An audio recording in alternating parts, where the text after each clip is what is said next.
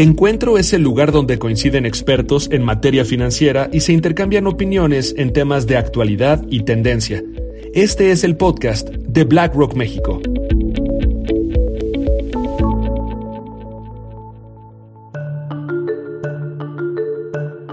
Hola a todos y bienvenidos a Encuentro, el podcast de BlackRock México. Soy Álvaro Bertis y en esta ocasión me da muchísimo gusto tener en este espacio a Sergio Méndez, quien es el nuevo director de BlackRock México. Sergio, como bien sabes, este es nuestro primer episodio del año 2021. ¿Qué crees que debería tomar en cuenta un inversionista en este 2021?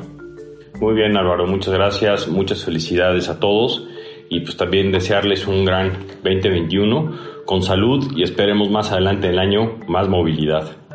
Mira Álvaro, yo creo que vale la pena empezar con un, poco de contexto, ¿no? En el cual pues, no nos podemos olvidar que venimos de un 2020 que nunca nadie nos lo imaginamos, ¿no? La verdad es que si el año pasado nos hubiéramos parado en este mismo podcast, en esta misma situación, y nos hubieran dicho que llevamos más de 10 meses sin vernos la cara, ¿no? Frente a frente, sin estar en contacto con los equipos, con los activos con los que invertimos y con esta situación y además con una amenaza de salud importante y con un desconocimiento, yo te hubiera dicho que la situación hubiera sido mucho, muy diferente a la que estamos viviendo ahorita. La humanidad en general ha sido este, eh, bastante buena adaptándose a estos cambios que no nos podemos evitar de ellos y, este, y que tenemos que adaptarnos. Entonces, partiendo de ahí y, y poniendo un poco de contexto, creo que tenemos que pensar que uno de los temas que van a dominar el 2021, como ya lo está haciendo ahorita, es la vacuna, ¿no? Al principio, durante el 2020, el tema era en cuánto, cuándo salía y cuándo estaba disponible la vacuna. Ya salió, ya está disponible. Entonces ahora son los tiempos de aplicación y la efectividad de la misma, ¿no?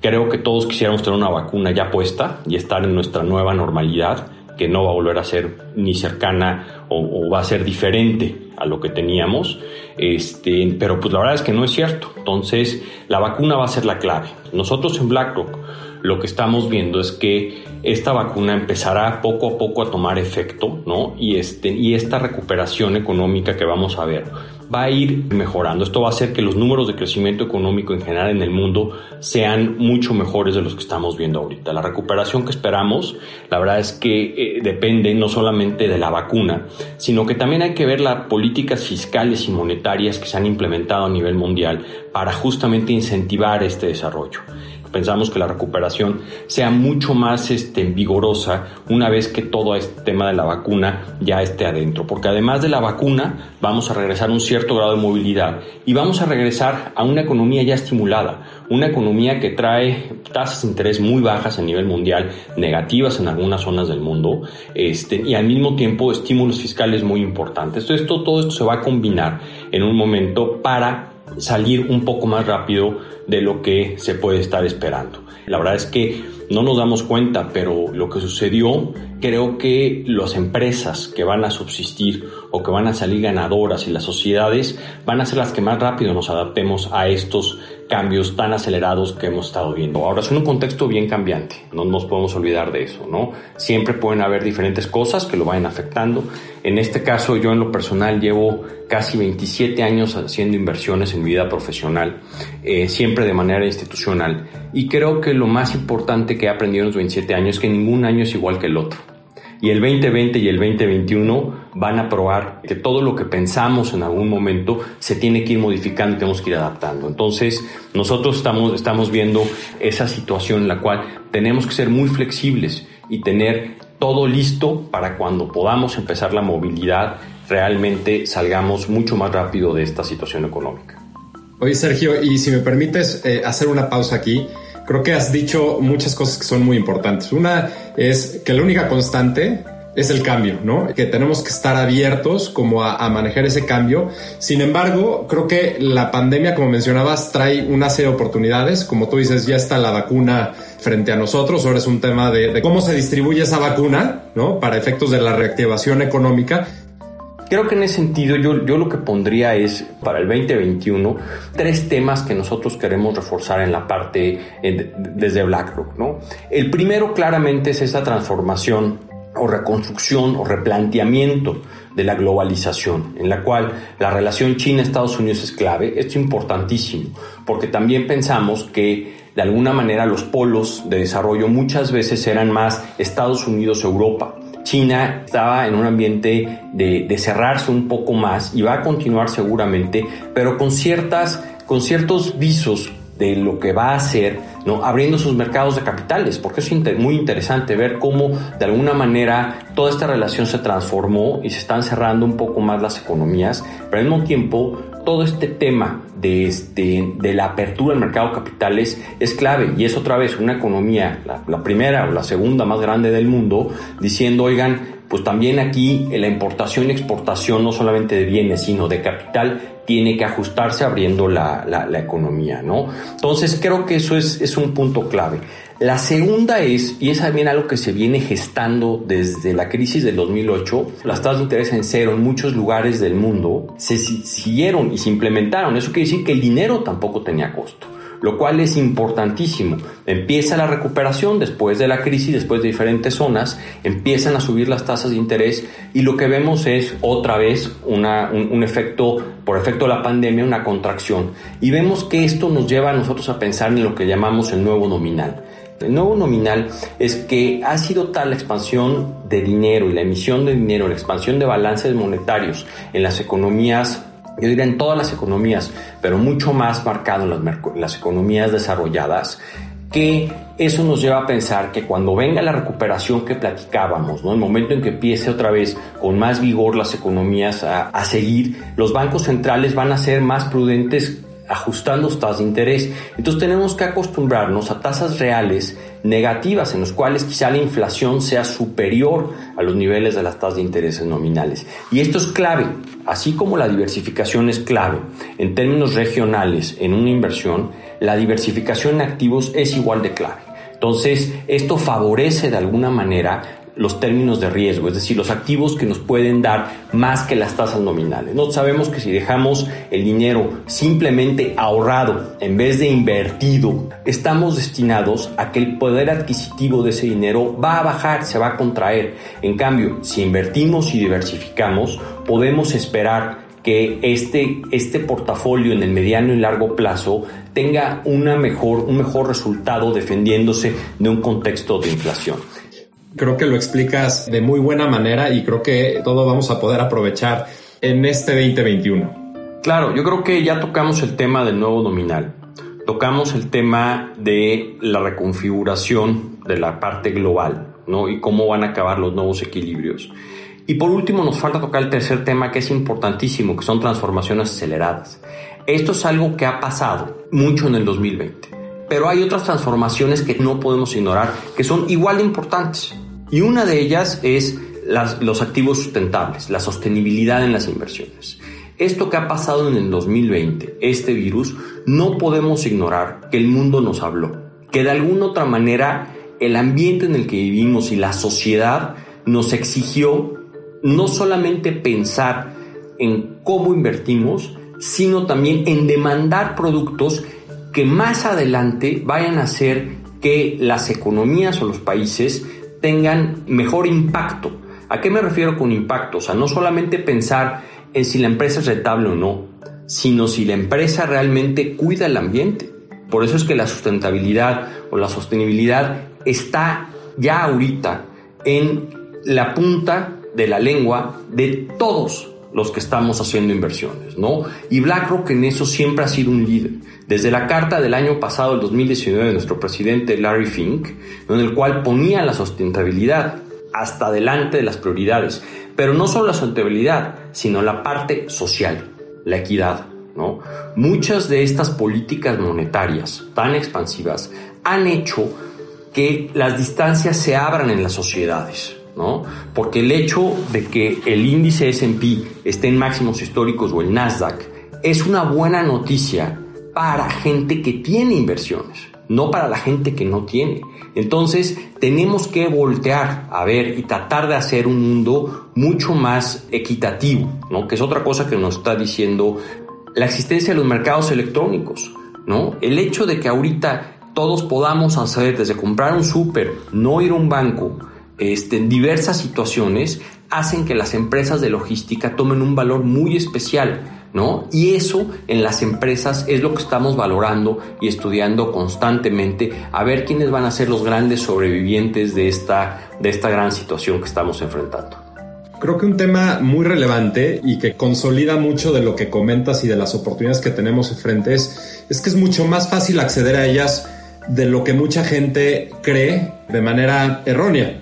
En el 2020 vimos más cambios que nunca y muchas cosas no volverán a ser como antes. ¿Qué podemos esperar del 2021 y por qué es importante acudir con un asesor financiero? Mira, en ese sentido, déjame empiezo diciendo que un asesor de inversiones puede ser comparado con un sastre. Cuando vas a hacerte un traje o vas a hacer algo a la medida, vas primero con alguien, toma las medidas, entiende cuál es tu situación física, ¿no? Y te diseña algo especialmente a la medida. Es el caso de un asesor financiero. El sentarse con un experto que entienda cuáles son tus necesidades es la mejor manera de empezar a invertir. Creo que por eso es que insisto en que hay profesionales de inversión. Lo demás se llama juego. Los profesionales de inversión, su labor es encontrar justamente el traje a la medida dadas las necesidades del cliente. De ese lado, viene la personalización, que creo que esto también es importantísimo. Cada vez que entramos, cada quien a su banco o, a las tiendas en línea o lo que sea, creo que es bien importante ver que ahorita ya todas te saludan primero, ¿no? Ya es primer nombre, Sergio, bienvenido de regreso.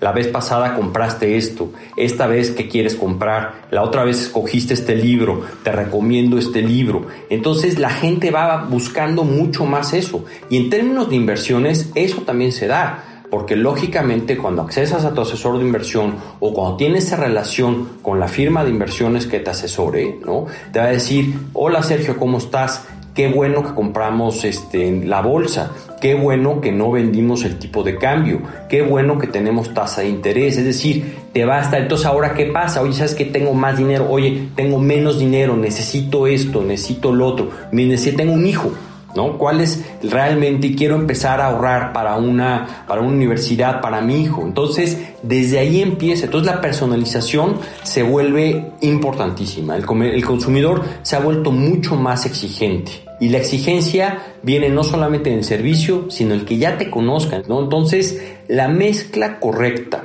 de la, de la personalización definitivamente está en un asesor financiero. Y ese asesor financiero es el que te debe guiar, el que debe de asesorarte, encontrar el mejor manejador y el mejor producto.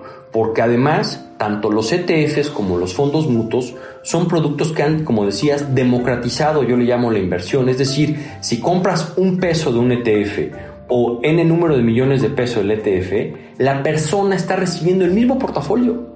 Seas muy rico o no, o tengas apenas poco dinero para empezar a invertir, tengas 60 años o tengas 25 años. Entonces la mejor manera de democratizar en un vehículo totalmente transparente, porque los fondos mutuos, los ETFs, diario cruzan sus pesos en bolsa, son accesibles las tenencias que tienen.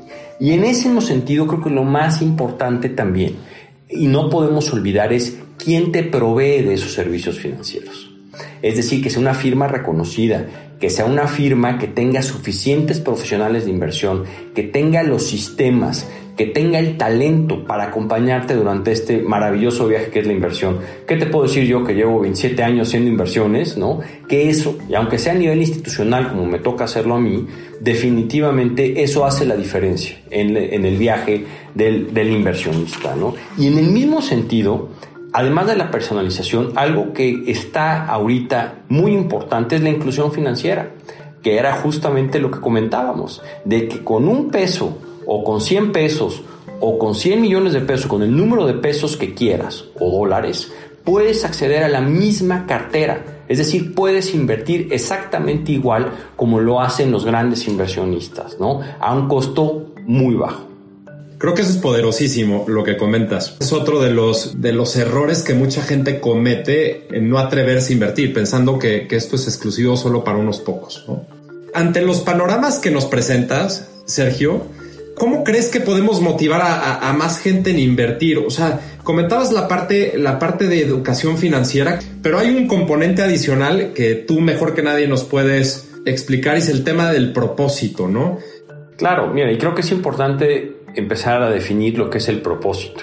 Lógicamente el propósito de invertir es proteger tu capital, pasar del consumo de hoy a un consumo futuro que te dé una mejor posición o que te permita mantener tu mismo nivel de vida, ¿no? Es el propósito último.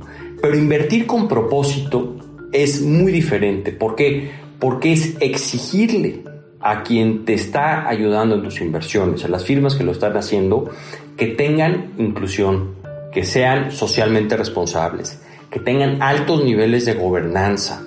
Es decir, el mundo en general se ha vuelto mucho más exigente en esos sentidos, ¿no?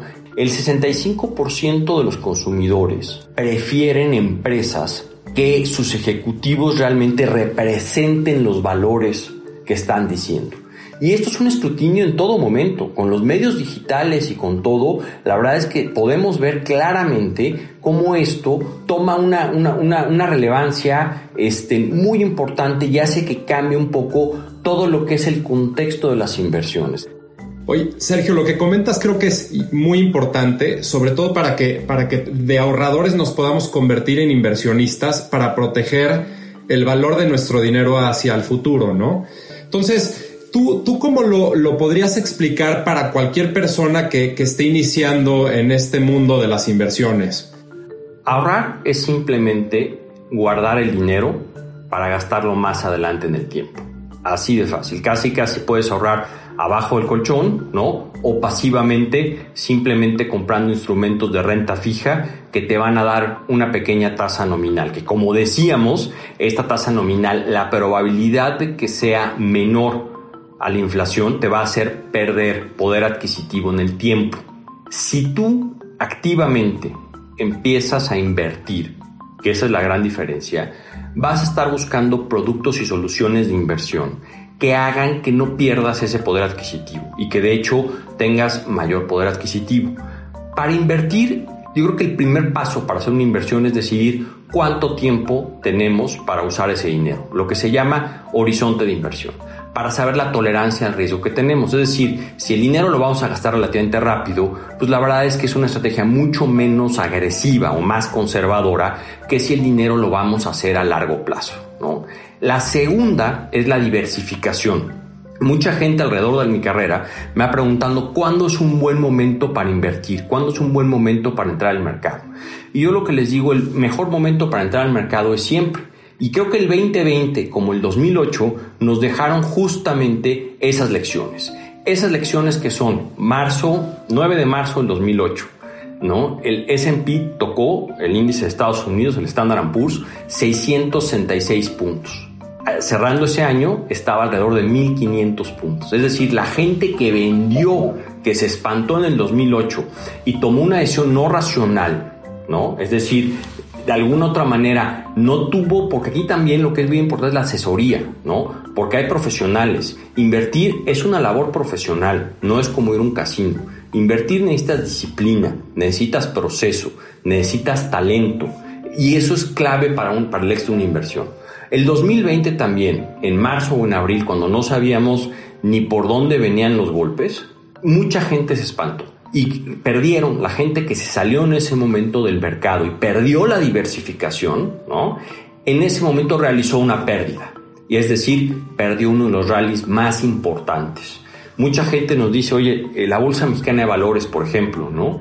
En los momentos más bajos tocó 35, 36 mil puntos y ahorita está operando sobre los 45 mil. Es decir, más de 25% de ganancia en una economía que está contrayéndose casi 9%.